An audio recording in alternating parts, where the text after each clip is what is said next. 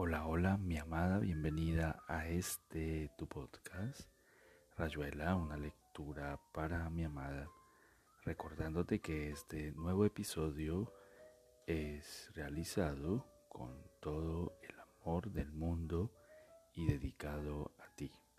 Hoy continuaremos con la lectura de un nuevo relato del libro de Cortázar llamado 62 Modelo para Armar. Te amo, te amo con todo mi ser y todo mi corazón. Continuamos con la lectura de 62 Modelo para Armar de Julio Cortázar.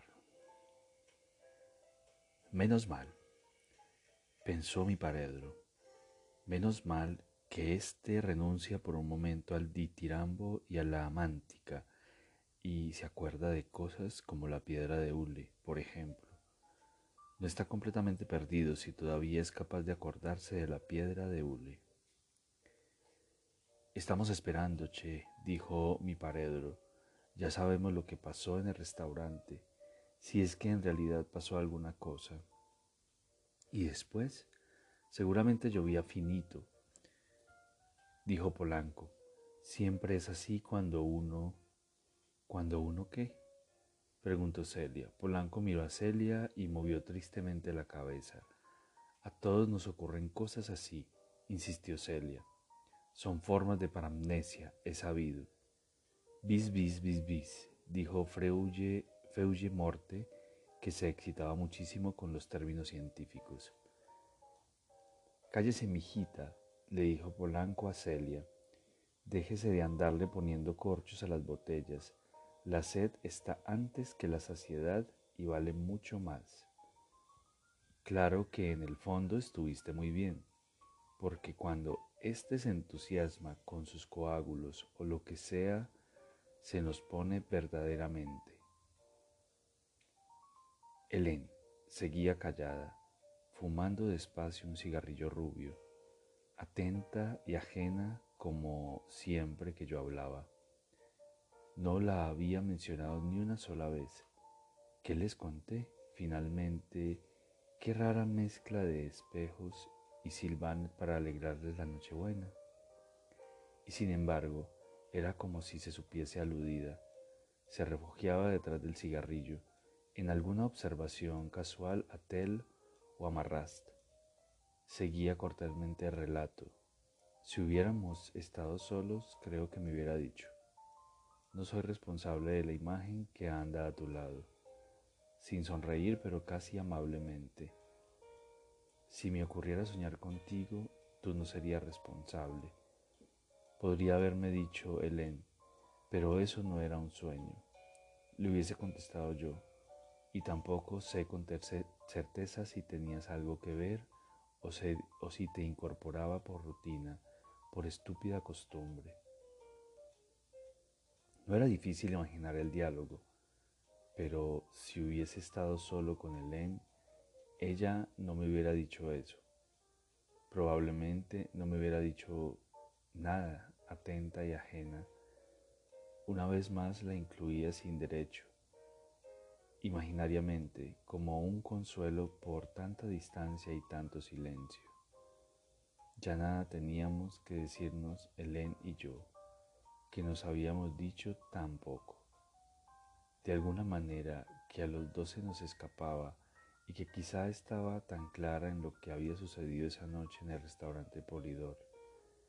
No coincidíamos ya en la zona o en la ciudad, aunque nos encontráramos en una mesa del Cluny y habláramos con los amigos, a veces entre nosotros brevemente. Solo yo me obstinaba todavía en esperar. Helen permanecía allí atenta y ajena. Si en el último reducto de mi honradez ella y la condesa y Frau Marta se sumaban en una misma abominable imagen, ¿no me había dicho alguna vez Helen o me lo diría después como si yo no lo hubiese sabido desde siempre, que la única imagen que podía guardar de mí era la de un hombre muerto en una clínica. Intercambiábamos visiones, metáforas o sueños. Antes o después, seguíamos solos, mirándonos tantas noches por encima de las tazas de café. Y puesto que de sueños se trata, cuando a los tártaros les da por los sueños colectivos, materia paralela a la de la ciudad, pero cuidadosamente deslindada, porque a nadie se le ocurría mezclar la ciudad con los sueños, que sería como decir la vida con el juego. Se vuelven de una puerilidad que repugnaría a las personas serias. Casi siempre empieza Polanco. Mira, soñé que estaba en una plaza y que encontraba un corazón en el suelo. Lo levanté y latía era un corazón humano y latía. Entonces lo llevé a una fuente. Lo lavé lo mejor que pude porque estaba lleno de hojas y de polvo. Y fui a entregarlo a la comisaría de la Rue Lavalle. Es absolutamente falso, dice Marraz. Lo lavaste pero después lo envolviste irrespetuosamente en un diario viejo y te lo echaste al bolsillo del saco. ¿Cómo se lo va a echar al bolsillo del saco si estaba en mangas de camisa? dice Juan. Yo estaba correctamente vestido, dice Polanco. Y el corazón lo llevé a la comisaría y me dieron un recibo. Eso fue lo más extraordinario del sueño. No lo llevaste, dice Tel. Te vimos cuando entrabas en tu casa y escondías el corazón en un placar, ese que tiene un candado de oro. Vos imaginate a Polanco con un candado de oro se ríe groseramente Calaj. Yo el corazón lo porté a la comí, dice Polanco. Bueno, consciente Nicole, a lo mejor ese era el segundo, porque todos sabemos que encontraste por lo menos dos. Bis, bis, bis, bis, dice Morte. Ahora que lo pienso, dice Polanco, encontré cerca de veinte. Dios de Israel, me pienso, dice Polanco, encontré cerca de 20. Dios de Israel, me, habría, me había olvidado de la segunda parte del sueño. Lo encontraste en la plaza, en la Plaza Maubert, debajo de una montaña de basura. Dice mi paredro, te vi desde el café Les Matelots. Y todos latían, dice Polanco entusiasmado. Encontré 20 corazones 21 con el, que, ya había llevado a la policía. Hoy todos estaban latiendo como locos. No lo llevaste a la policía, dice Tel. Yo te vi cuando lo escondías en el placar. En todo caso, la tía, concede mi paredro. Puede ser, dice Tel. El latido me tiene por completo sin cuidado. No hay como las mujeres, dice Marat, que un corazón esté latiendo o no, lo único que ven es un candado de oro. No te pongas misógino, dice mi paredro. Toda la ciudad estaba cubierta de corazones, dice Polanco. Me acuerdo muy bien, era rarísimo. Y pensar que al principio solamente me acordaba de un corazón. Por algo se empieza, dice Juan, y todos latían, dice Polanco de que les podía servir, dice Tell. Porque el doctor Daniel Lisons de CLMD sostenía en la mano un tallo de Hermodactylus tuberosis. Lo primero que hizo Marraz, que por algo era francés, consistió en explorar la superficie del retrato, pintado en una mala época de T.G. Ketley, buscando una explicación científica, crítica o nada más que masónica. Después consultó el catálogo de, del Courtauld Institute, que se limitaba insidiosamente a proporcionar el nombre de las plantas. Era posible que en tiempos del Dr. Lisons las virtudes emolientes y revulsivas del Hermodactylus tuberosis justificaran su presencia en las manos de un DCLMD pero no se podía estar seguro. Y esto, a falta de mejor cosa por el momento, tenía preocupado a Marraz. Otra cosa que lo preocupaba en esos días era un anuncio del New Statesman que microscópica y recuadradamente decía Are you sensitive, intelligent, anxious, or a little lonely? Neurotics Anonymous are a livelli, mixed, grow who believe that the individual is unique. Details. SIE Box 662. Marras había empezado por meditar sobre el anuncio en la penumbra de la habitación del Gresham Hotel, junto a la ventana apenas entornada para no dejar entrar las horrendas siluetas de los edificios en la, de la acera opuesta de Bedford Avenue y sobre todo el ruido de los autobuses 52, 52A, 895 y 678. Nicole pintaba aplicadamente gnomos sobre papel canzón y soplaba de cuando en cuando los pincelitos. Es inútil, había dicho Marras después de estudiar el anuncio. Como ellos me creo sensible, ansioso y un tanto solitario, pero es un hecho que no soy inteligente puesto que no consigo entender la relación entre esas características y la noticia de que los neuróticos anónimos creen en la individualidad como algo único en su género. Oh, dijo Nicole, que no parecía haber escuchado demasiado. Tel sostiene que muchos de sus anuncios están en clave. ¿Tú crees que yo sería un buen neurótico anónimo? Sí, Mar, dijo Nicole, sonriéndole como desde lejos y recogiendo el color necesario para la capucha del segundo gnomo de la izquierda.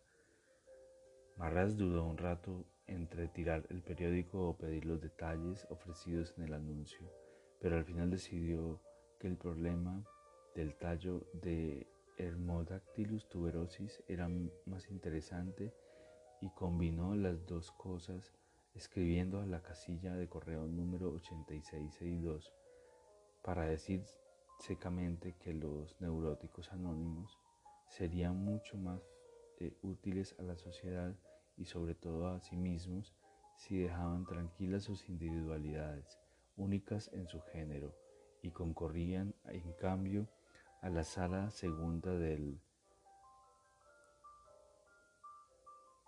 Seguían los detalles del género y concurrían en cambio las, a la sala segunda del seguían los detalles para tratar de resolver el enigma del tallo. Envió la carta como anónimo cosa que le parecía eminentemente lógica aunque fuera Calac y Polanco. No dejaron de hacerse notar en que su apellido se citaba demasiado más allá de los White Cliffs of Dover como para que los sensibles y ansiosos neuróticos le hicieran demasiado caso. Los días de Londres iban pasando en cosas así porque Marras no tenía ganas de ocuparse de la piedra de hule después de unas primeras diligencias aburridas, y eso porque apenas volvería, volviera a Francia, tendría que ponerse a esculpir la efigie imaginaria de Vercingetorix, que ya tenía medio vendida a la municipalidad de y que por falta de una buena piedra de hule no había podido empezar. Todo eso se iba como quedando adelante, en un futuro que no le interesaba demasiado. Prefería andar por Londres, casi siempre solo, aunque a veces Nicole salía con él y vagaban silenciosos con espaciados comentarios corteses por el West End o al término del viaje de cualquier autobús que tomaban sin siquiera mirar el número. En esos días todo estaba estancado para Manras. Le costaba despegarse de cada cosa, de cada mesa de café o de cada cuadro de un museo. Y cuando volvía al hotel y encontraba a Nicole, que seguía pintando gnomos para un libro infantil y se negaba a salir o salía por pura bondad hacia él, la repetición cotidiana de las mismas frases previstas, de las mismas sonrisas en los mismos ángulos de la conversación, toda esa mueblería entre cursi y angustiosa que era su lenguaje de entonces la llenaba como de un oscuro pánico. Entonces se iba a buscar a los dos argentinos instalados en un hotel cercano, o se pasaba las tardes en algún museo o leyendo el periódico en los parques, recortando anuncios por hacer algo, para irse acostumbrando poco a poco a que Nicole no le preguntara dónde había estado, que simplemente alzara la vista de los gnomos y le sonriera con la sonrisa de otros tiempos, pero nada más que eso, la sonrisa vacía, la costumbre de una sonrisa donde tal vez habitaba la lástima.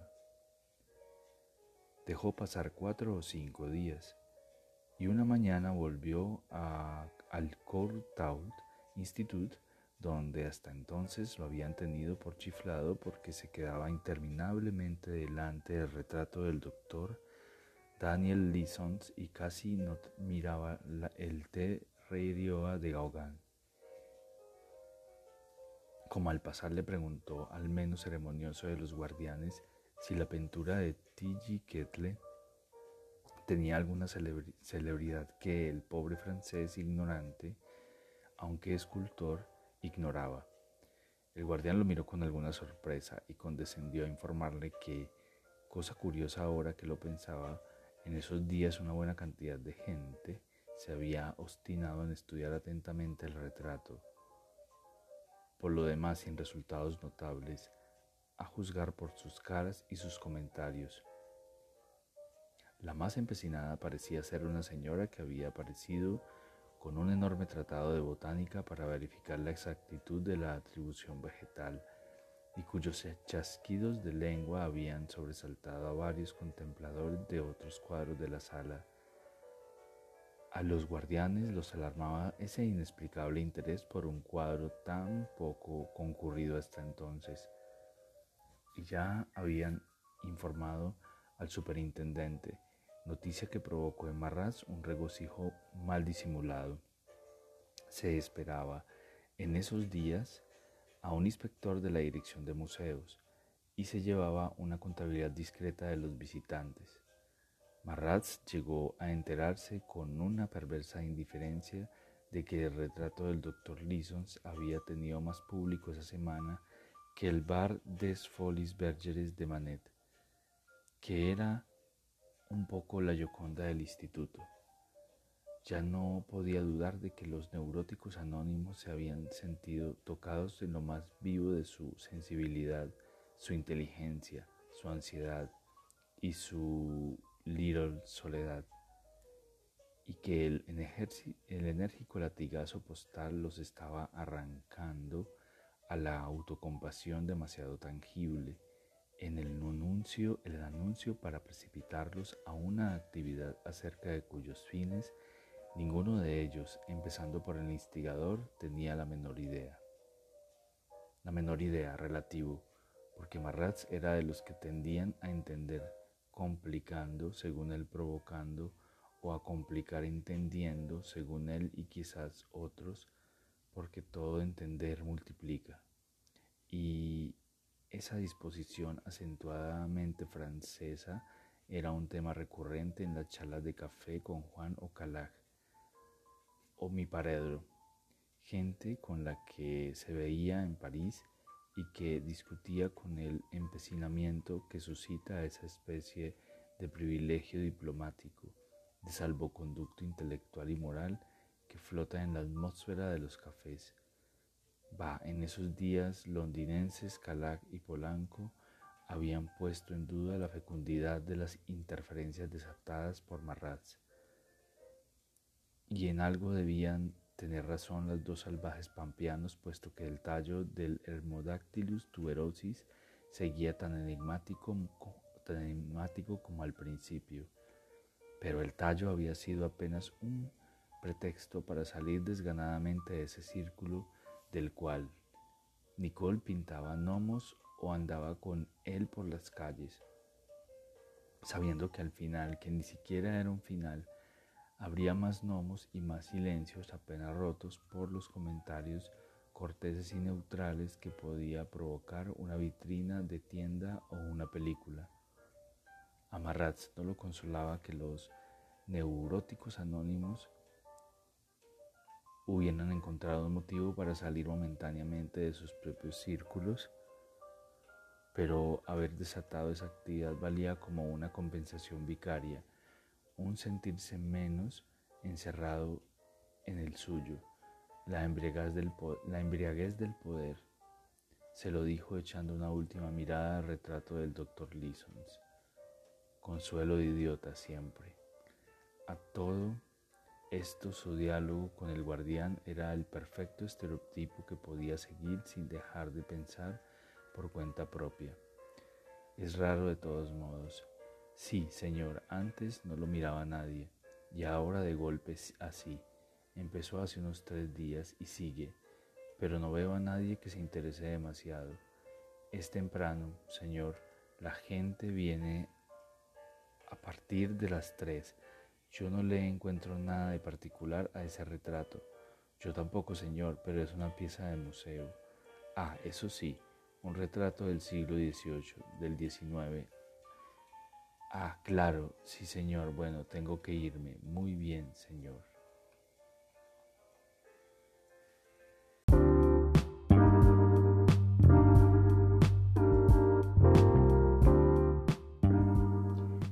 Y aquí termina Rayuela. Una lectura para mi amada. Espero este episodio haya sido de tu agrado. Te amo, te amo, mi dulce amada, Te amo, te amo. Espera nuestro próximo episodio. Hasta pronto.